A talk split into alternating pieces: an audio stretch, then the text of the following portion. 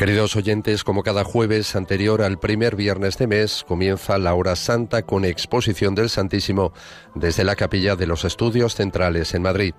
Pueden seguir la transmisión con imágenes en directo a través de nuestra página web www.radiomaria.es. Dirige la oración el Padre Luis Fernando de Prada, director de Radio María.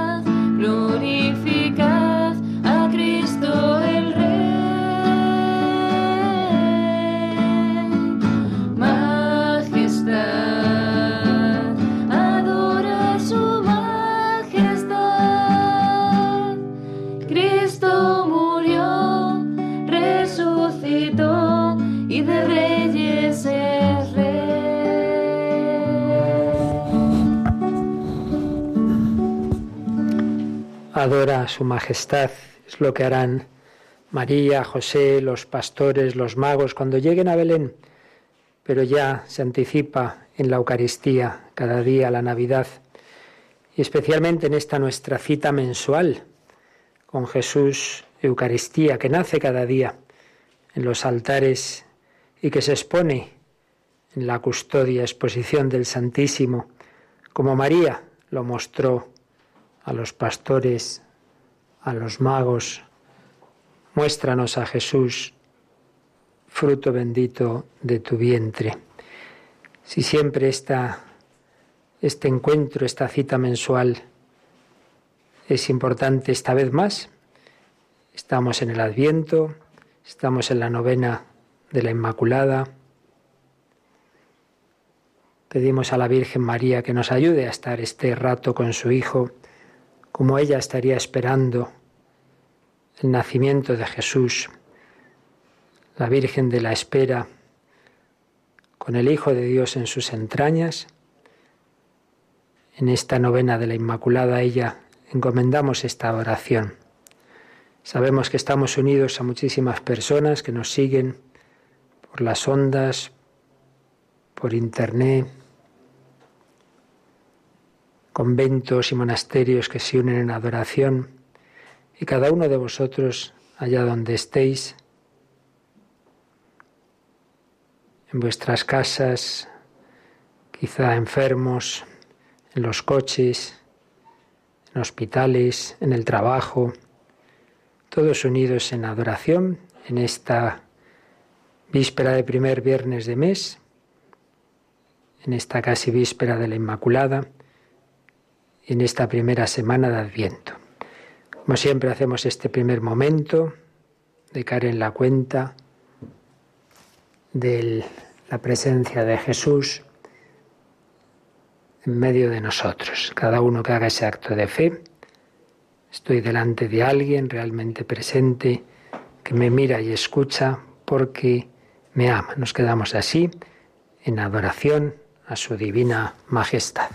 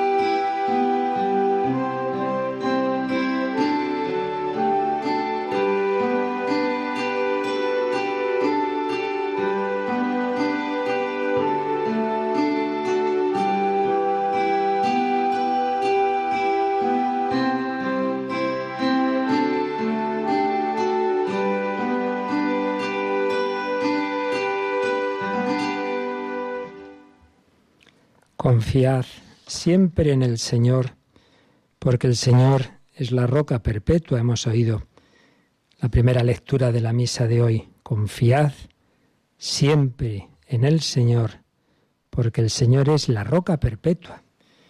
Y en el Evangelio Jesús ha hablado de ese hombre prudente que edificó su casa sobre roca.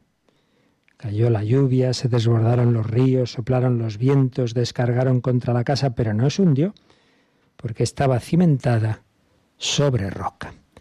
¿Cuál es la roca en la que podemos y debemos edificar nuestra vida? De manera que pasen los años, cambien las circunstancias personales, familiares, nacionales, mundiales, y lo pasemos mejor o peor, nuestro edificio no se derrumbe.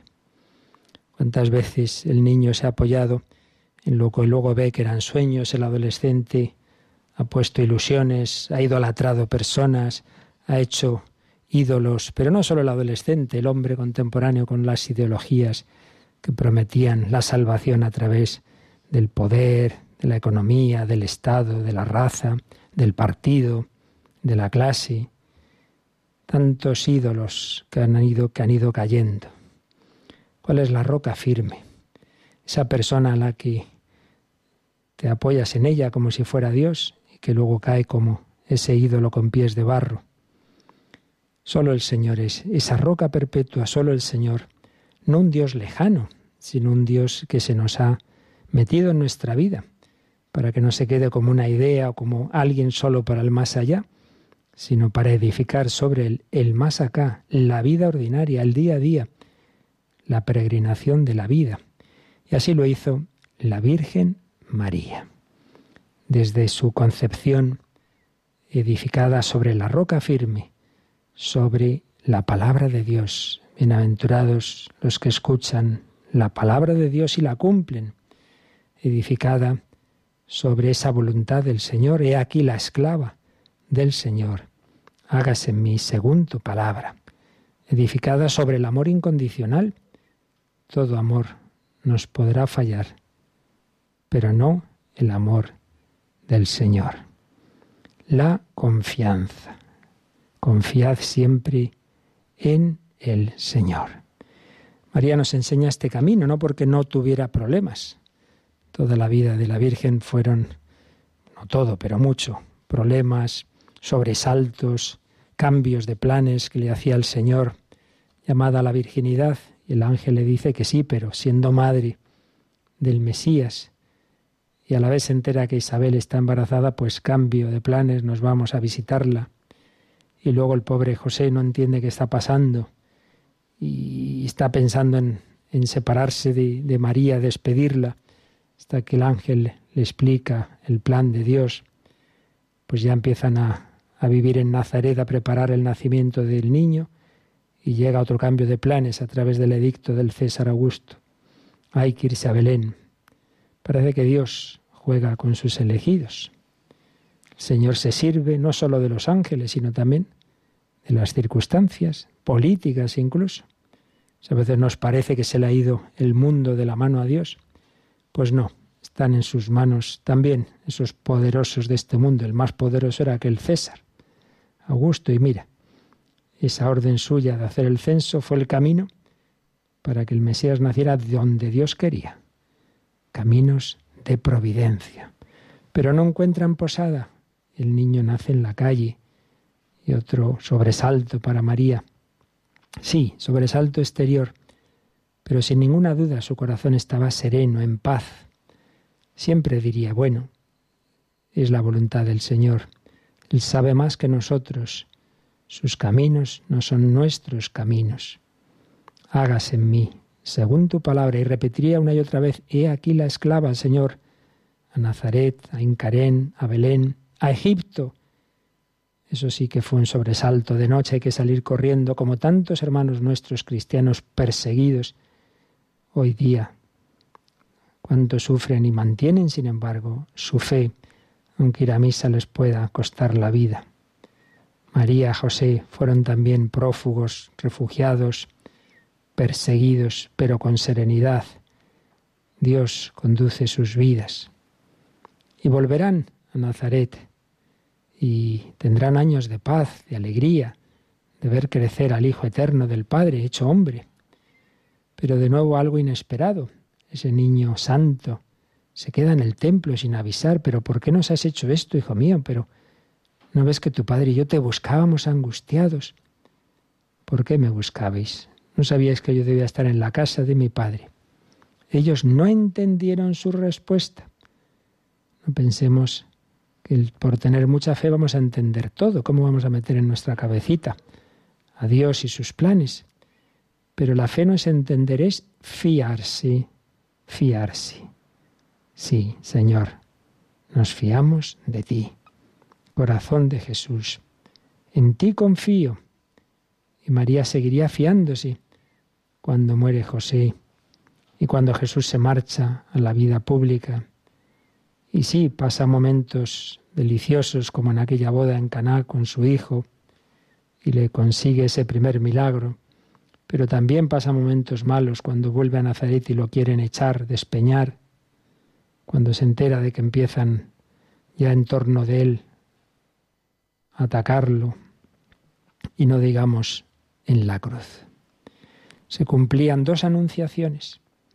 La primera, muy gloriosa, la del arcángel Gabriel. Vas a ser la madre del Mesías, el hijo de David, el Altísimo. Su reino no tendrá fin. Sí, pero unos meses después habría otra anunciación, decía San Juan Pablo II, otra anunciación a través de Simeón. Y esa en cambio era dolorosa. Una espada de dolor te traspasará el corazón.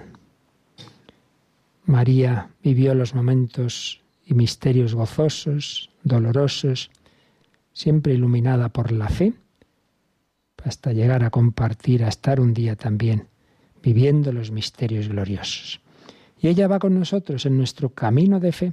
Ahora nos toca a nosotros peregrinar momentos buenos, malos, regulares, pero ojalá siempre con esa luz de la fe, siguiendo esa estrella de la fe, Ojalá siempre con Jesús como ella y con María. Decía Santa Teresita que tenemos una ventaja sobre la Virgen. Y es que la Virgen no tenía otra Virgen María que la acompañara. Nosotros sí, la tenemos a ella. Con María, llamados a peregrinar, llamados a confiar. Corazón de Jesús, en ti confío. La Inmaculada, la llena de gracia, no por serlo, no necesitaba misericordia, explicaba San Juan Pablo II, que en realidad es la que ha recibido más misericordia, porque la misericordia no solo es perdonar los pecados cometidos, sino también impedir que los tuviera, salvarla de una manera preventiva. Por eso María canta la misericordia de Dios en el Magnificat. Y nosotros nos alegramos con ella. Pues bien, este adviento ha coincidido también con el inicio del año jubilar del corazón de Jesús en España, de, del centenario de la consagración de España. Corazón de Jesús, por eso también en nuestras horas antes vamos a tener especialmente presente en este año ese centenario y a santos que han vivido esa especial devoción al corazón de Jesús. Y hoy, hablando de la confianza, podemos recordar a San Claudio de la Colombier, director espiritual de Santa Margarita María de Alacoque, aquella mujer a la que a la que el Señor reveló el corazón de Jesús, hizo la gran revelación de su divino corazón, a la que le pidió lo que estamos haciendo ahora, la hora santa, los primeros viernes, la fiesta del Sagrado Corazón, y San Claudio certificó que eran verdaderas revelaciones que venía del Señor. Pues bien, este hombre de gran valía, jesuita, vivió toda su vida buscando hacer la voluntad de Dios, como la Virgen María ha apoyado en su confianza en el amor de Cristo, queriendo corresponder a ese amor. Y fijaos qué bonito, cuando Santa Margarita María está la pobre, todavía hay un poco perdidas, nadie entiende esas revelaciones que tiene, necesita director espiritual, no lo tiene. Y entonces Jesús le dice, no te preocupes, te lo enviaré. Te voy a enviar a uno que es mi fiel siervo y perfecto amigo. Qué bonitas expresiones. Mi fiel siervo y perfecto amigo. Nos encantaría pues que Jesús dijera de nosotros eso, que somos fieles siervos de él y perfectos amigos. Para Santa Teresa, la oración es tratar de amistad con quien sabemos que nos ama. Perfecto amigo. Vosotros sois mis amigos. Ya no os llamo siervos, os llamo amigos. Amigo porque descubrió que Dios no es ese Dios lejano o justiciero que se difundía en el jansenismo francés en aquella época, sino un Dios que tiene corazón humano, que es infinitamente misericordioso. Se consagró con Santa Margarita María al corazón de Jesús y nos enseñó pues a confiar en toda circunstancia, a no poner el apoyo en nuestras fuerzas. Él quería ser santo, pero decía, no me apoyo en mis propias fuerzas, sino en la bondad de Dios, que es infinita. Es necesario que Dios lo haga todo. No hay que temer que falte, que nos falte nada. Y nuestra parte, nosotros, lo que tenemos que hacer ante todo es reconocer nuestra impotencia. El camino de la santidad es imposible por las propias fuerzas. Sí, hay que poner de nuestra parte, pero siempre va a ser muy poco. Lo principal es que confiemos en el Señor y que reconozcamos nuestra debilidad, nuestra impotencia con humildad. Eso no debe llevarnos al desánimo, sino a la petición. Y por eso Él, cada día al celebrar la Santa Misa, pedía la gracia de ser fiel hasta la misa del día siguiente. Decía, poco podrá Jesucristo si no es capaz de mantenerme un día, 24 horas. Y así pedía un día para mañana, mañana para el siguiente, y así de día en día fue fiel al amor de Cristo hasta el final de su corta vida, porque moría con cuarenta y pocos años de una enfermedad que en buena parte cogió cuando estuvo destinado a un destino muy difícil en la Inglaterra que ya perseguía al catolicismo, pero con un permiso para estar en un pequeño palacio de la duquesa de York, había pedido un capellán católico, muy restringida su actuación y al final calumniado, detenido. Mataron a muchos católicos, a jesuitas y a él porque lo reclamó el rey de Francia si no hubiera muerto también allí. Y en cualquier caso, enfermó y moriría no mucho después. Y sin embargo, pues decía que la isla de las cruces, como llamaba Inglaterra, que en ella había visto milagros, maravillas, había visto conversiones, había visto cómo muchos volvían a la iglesia. No, no se echó atrás. También allí en circunstancias difíciles fue fiel al Señor, cumplió la voluntad de Dios. Las dos claves, la roca firme en que apoyar nuestra vida. Primero, confiar en ese corazón de Cristo. Ese es el amor incondicional. Todos los otros nos fallarán, pueden fallarnos, llega la, tantas veces la mezquindad humana o la muerte, pero su amor no nos fallará. Confianza en su amor. Y de nuestra parte, querer corresponder haciendo su voluntad. El hombre que edifica su casa sobre roca es el que escucha la palabra de Dios y la intenta cumplir. Señor, quiero hacer, quiero cumplir tu voluntad. San Claudio de la Colombier nos lo enseñó y decía que no hay que darle vueltas tampoco a nuestros pecados pasados. Ay, es que con las cosas que he hecho nos enseñó la confianza. Decía una, una carta a una religiosa, la más débil de todas las criaturas no tiene más motivos de desesperar que la más fuerte, porque nuestra confianza está en Dios, que es igualmente fuerte para los fuertes y para los débiles. Nunca hará usted lo bastante para meterse en la cabeza la idea de que es nuestro Señor el que, no obstante nuestros pecados, hace todo en nosotros y que no hay que mirar a nuestras faltas y debilidades, sino esperarlo todo de Él. Cuando hacía sus ejercicios espirituales de mes, el mes de ejercicios que hacen los jesuitas al menos dos veces en su formación, y pensaba en el momento de su muerte, escribía, de todos los pecados que se presentarán a mi espíritu en ese momento, haré como un bloque que arrojaré a los pies de nuestro Señor, a fin de que sea consumido por el fuego de su misericordia. Cuantos más sean en número y cuanto más enormes me parezcan, con tanto más gusto se los presentaré para que los consuma, porque lo que le pediré será tanto más digno de ella. Nada le quitaba la confianza, ni los problemas, los sufrimientos, las persecuciones, ni tampoco sus propias debilidades o sus propios pecados. Veía que Jesús, su amor, es más fuerte que todo ello, más fuerte que los perseguidores y más fuerte que sus propios pecados. Corazón de Jesús, en ti confío. Pues precisamente estamos en el Adviento. Y ahí pedimos en esta primera semana, sobre todo, esas actitudes que él tenía. Primero reconocer que somos pobres, débiles, por eso hemos estado oyendo escenas evangélicas de milagros que nos enseñan que somos como el ciego, como el leproso, como el centurión. Tengo un criado en casa que sufre mucho, que necesitamos que Jesús multiplique los panes en nuestra vida. Somos pobres, humildad, pero confiamos en el Salvador. Ven y sálvanos. Es el grito que debe atravesar el adviento y nuestra vida. Ven, ven, Señor, mi Dios. Confiamos en tu amor. Ven y sálvanos.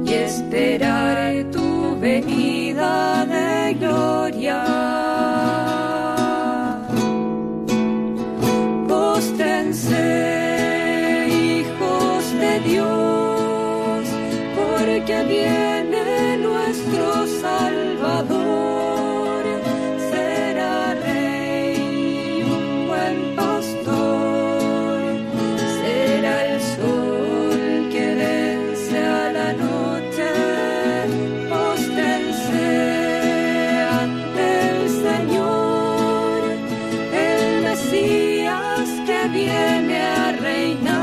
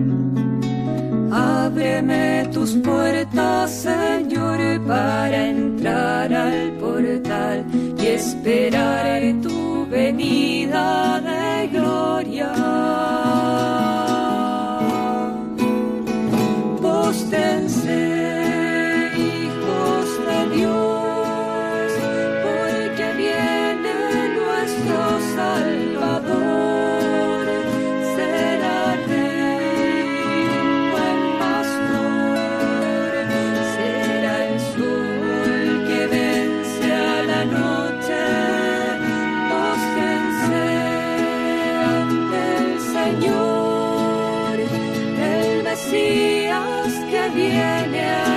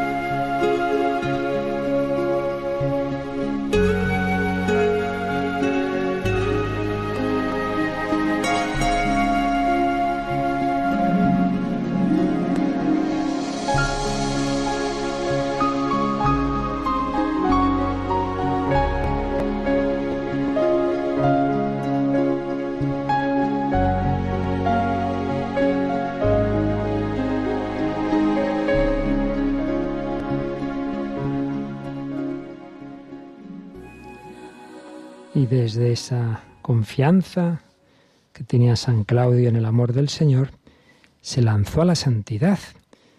Apuntes de sus ejercicios espirituales escribió, Dios mío, quiero ser santo, pero solo podemos hacerlo entre vos y yo.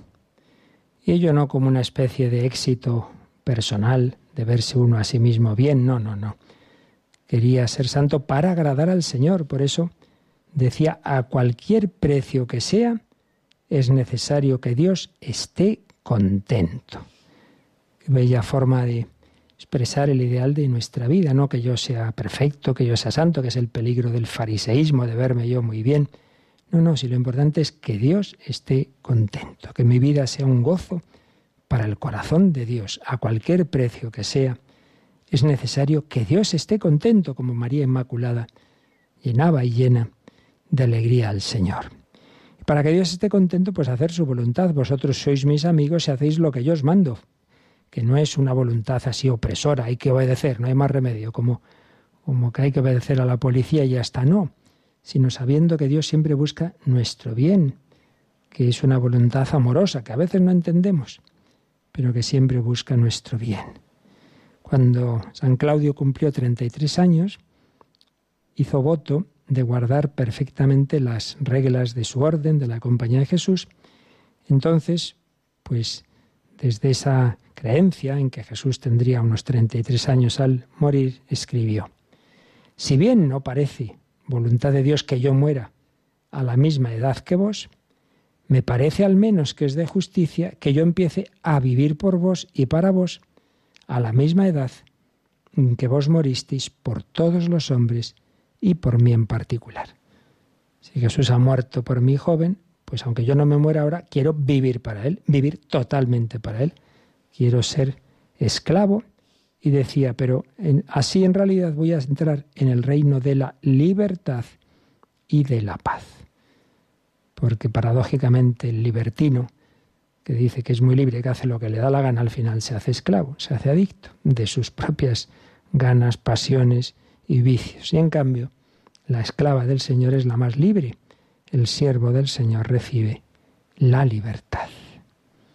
San Claudio, desde el amor, desde la confianza en el amor del Señor, solo quiso hacer la voluntad de Dios y era libre porque no le importaron las calumnias, no le importaron las persecuciones, no se echó atrás ante la cárcel terrible en Inglaterra, donde ciertamente se cogió la tuberculosis, pero no perdió su fe, su fidelidad a la Iglesia Católica. Y siempre con esa confianza en la Virgen María. Él escribía también, todos los santos han sido siervos de María y todos los verdaderos siervos de María han sido santos. Los santos han sido siervos de María, los siervos de María han sido santos. Y veía también en la Virgen esa misericordia, cuya fuente está en el corazón de Dios.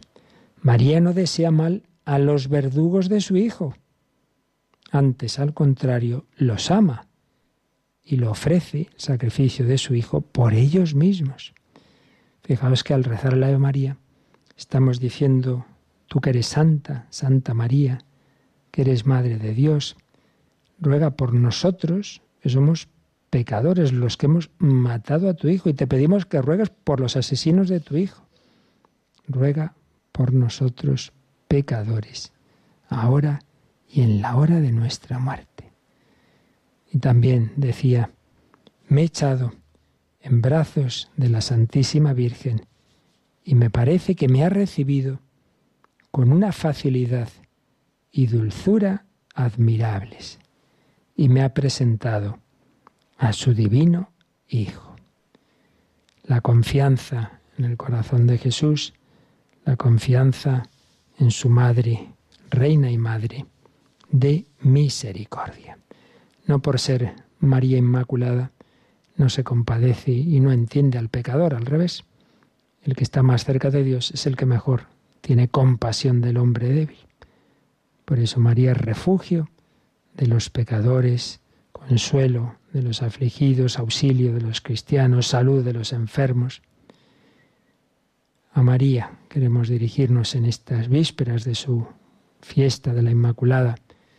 Le pedimos que nos enseñe a confiar cada vez más a su Hijo otra religiosa que estaba con escrúpulos, que pensaba, voy a morir pronto, me puedo condenar, le decía a San Claudio que se pusiera como a los pies de Cristo. No se aparte de sus pies adorables y estréchelos tan fuertemente que si él quisiera precipitarla en el infierno, se vea como obligado a ser arrastrado con usted. Una curiosa imagen. Tú agárrate a los pies de Jesús si te vas al infierno se va contigo. Es una manera de hablar, evidentemente, para indicar que no, que el que está aferrado y confiado en Jesús, Él no va a permitir que se condene. Y a otra religiosa le dice, ¿sabe lo que a mí me serviría excitar la confianza? Si yo estuviese próximo a ir a dar cuenta a Dios, como dicen que está usted, estaba enferma de gravedad esta religiosa, entonces si yo estuviera en esa situación, ¿qué es lo que me haría confiar en Dios? Precisamente el número y la gravedad de mis pecados. He aquí una confianza digna de Dios, la cual, lejos de dejarse abatir a la vista de sus faltas, se fortifica en la idea que ya tiene de la bondad infinita de su Creador. La confianza que se basa en la inocencia de la vida no da gran gloria a Dios. ¿Es eso todo lo que puede hacer la misericordia de Dios? ¿Salvar a un alma santa que nunca le ha ofendido? No, no. De todas las confianzas, la que más honra a nuestro Señor es la de un gran pecador que está tan persuadido de la misericordia infinita de Dios que todos sus pecados le parecen ser como un átomo en presencia de esta misericordia. Es curioso que dos siglos después, o un siglo después, mejor dicho, escribiría casi lo mismo otra santa francesa, Santa Teresita del Niño Jesús, cuando dice, si yo tuviera en mi conciencia todos los pecados del mundo, iría con el corazón roto de arrepentimiento a ponerme a los pies de Jesús, segura de que todos esos pecados se derretirían como una gota de agua en una gran hoguera. La confianza. Confianza en el corazón de Jesús, confianza en la intercesión de la Virgen María. Vamos a pedirle a María Inmaculada que nos dé esa confianza, que esta fiesta nos ayude ciertamente, sí, a luchar, a luchar por la santidad, a luchar contra el pecado que nos ensucia, pero que también nos enseñe a confiar cuando vemos que no somos inmaculados como ella, cuando caemos, recaemos, cuando nos vemos débiles. Mucho más grave es perder la confianza que perder la gracia si enseguida nos arrepentimos y confiamos en su misericordia. Inmaculada Virgen María, refugio de los pecadores, ruega por nosotros.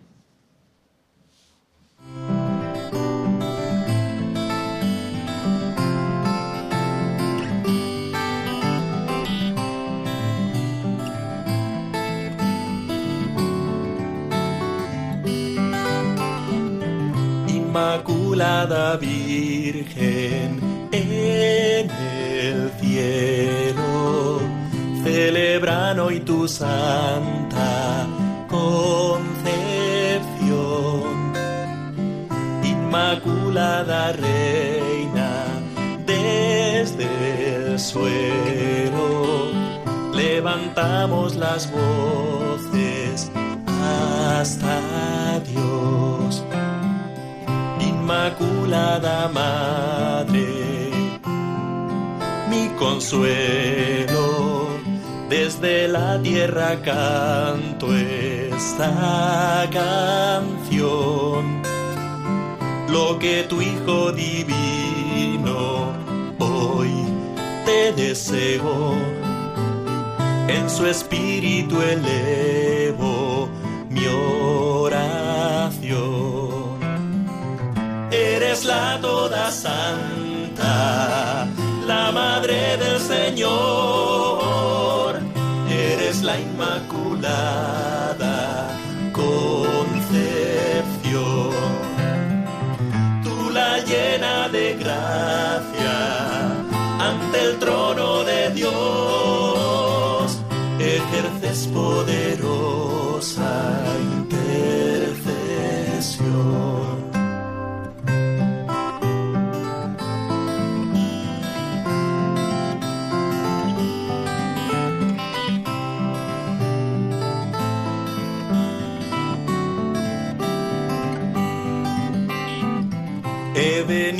cantarte, Inmaculada, porque en ti se recrea el Salvador. He venido a rogarte, Virgen blanca, que de Dios nos alcances el perdón. La toda santa, la madre del Señor, eres la inmaculada concepción, tú la llena de gracia ante el trono de Dios, ejerces poderosa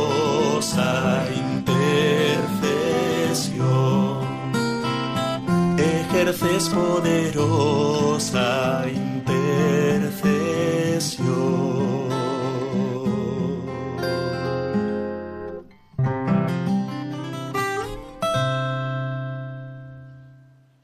Y entramos en última parte de nuestra hora santa, en que nuestra confianza, nuestra contemplación se convierte en petición, en intercesión, es también una obra de caridad porque pedimos unos por otros, pedimos por los demás.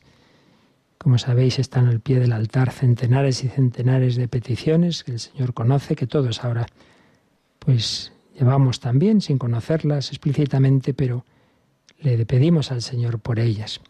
Y ahora de una manera global, general, las resumimos, intercedemos, invocando también con este grito del adviento de Juan Bautista, que sepamos vivir este, este tiempo de gracia, abriendo nuestros corazones al Señor.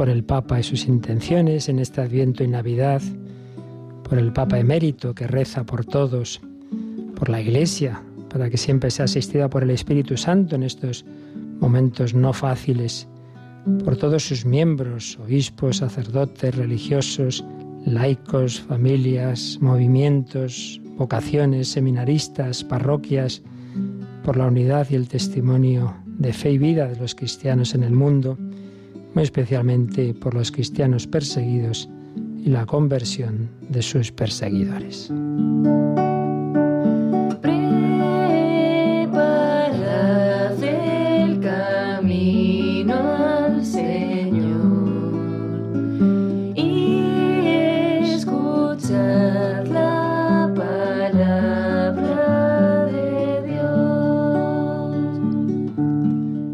Por España, todas sus autoridades, Nicaragua, Venezuela, Siria, países africanos en conflicto, de Oriente Próximo, de Oriente Lejano, la paz y la justicia en el mundo, los pobres, los refugiados, los emigrantes, tantas víctimas de las guerras, de las catástrofes, tanto dolor en el mundo que presentamos a los corazones de Jesús y María.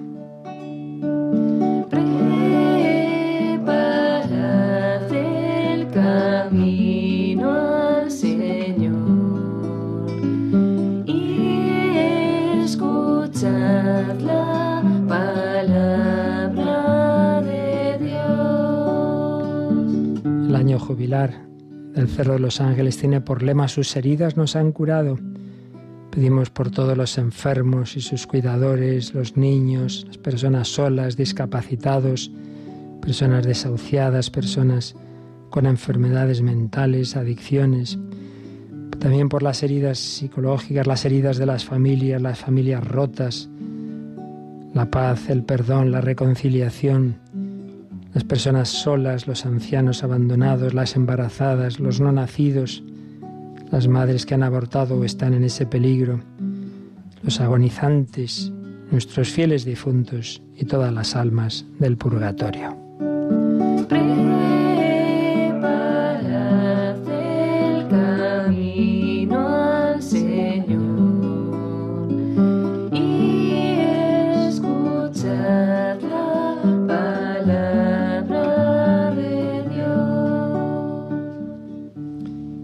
Pedimos por esta propia radio para que realmente sea instrumento de conversión por muchos problemas que solo la oración puede solucionar, que os encomendamos, por sus voluntarios, colaboradores, bienhechores espirituales y materiales, los frutos de conversión, todos vosotros, oyentes de Radio María, vuestras familias. No solo pedimos, damos gracias por muchas gracias concedidas, sanaciones, conversiones, por los regalos que nos hace el Señor también a través de la radio.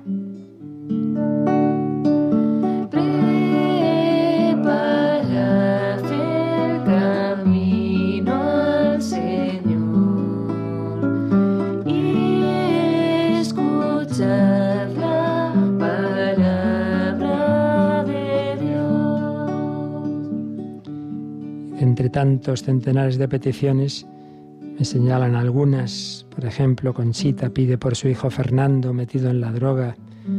Encarnación encomienda a una chica que está pensando en abortar, que ha sufrido violencia por parte del padre del bebé que está esperando para que encuentre apoyos suficientes, pueda seguir adelante.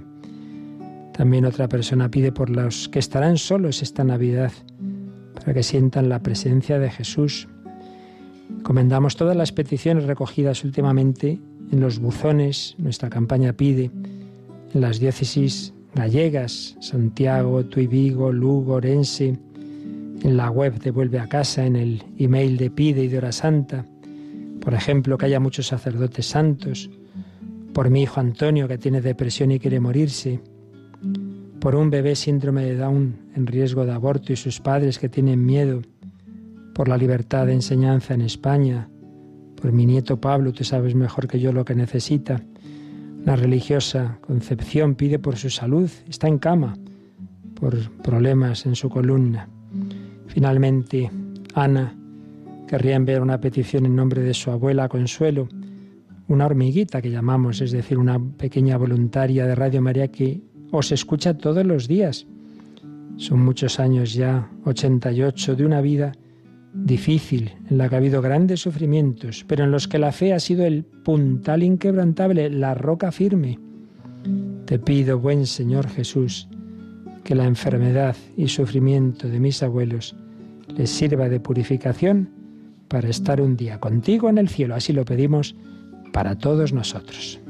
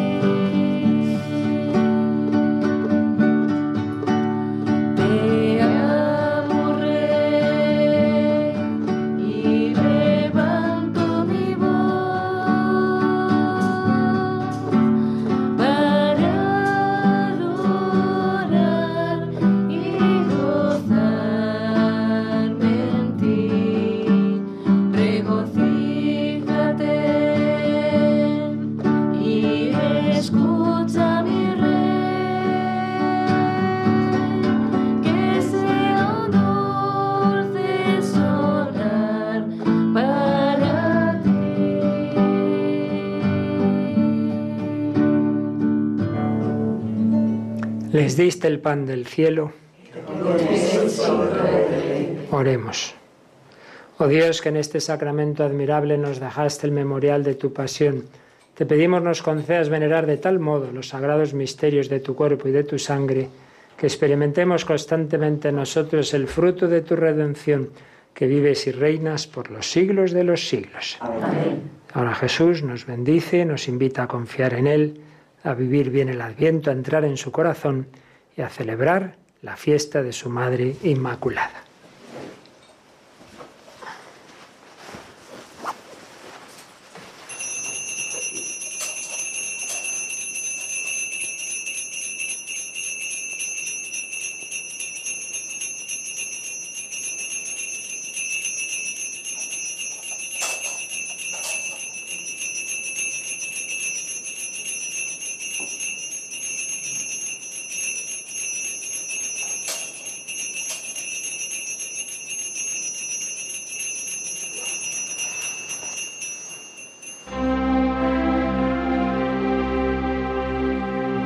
기도제가 되어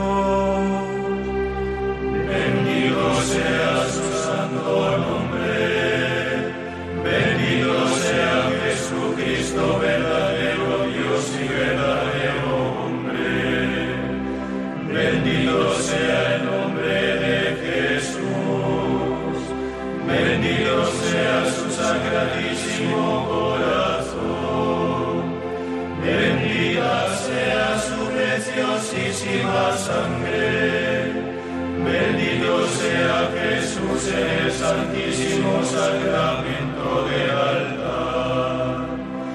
Bendito sea